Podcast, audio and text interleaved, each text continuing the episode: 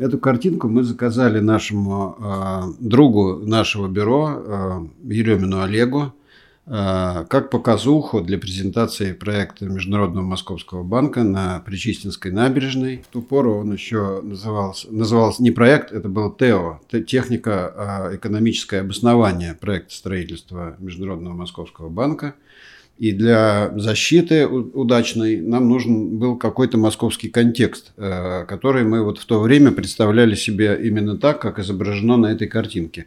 Но впоследствии, как мы знаем, время прошло, вкусы менялись, и авторский коллектив э, расширился коллегами из Финляндии и в творческом соитии с э, бюро Юхани Паласма, Саки Давидсоном также – и родился этот э, новый вариант фасада, который э, сейчас э, все могут лицезреть на Причистинской набережной уже в виде реализованного проекта. А это его предтеча. Предтеча, как мы себе представляли, мог бы выглядеть фасад вот в таком московско-остоженском контексте.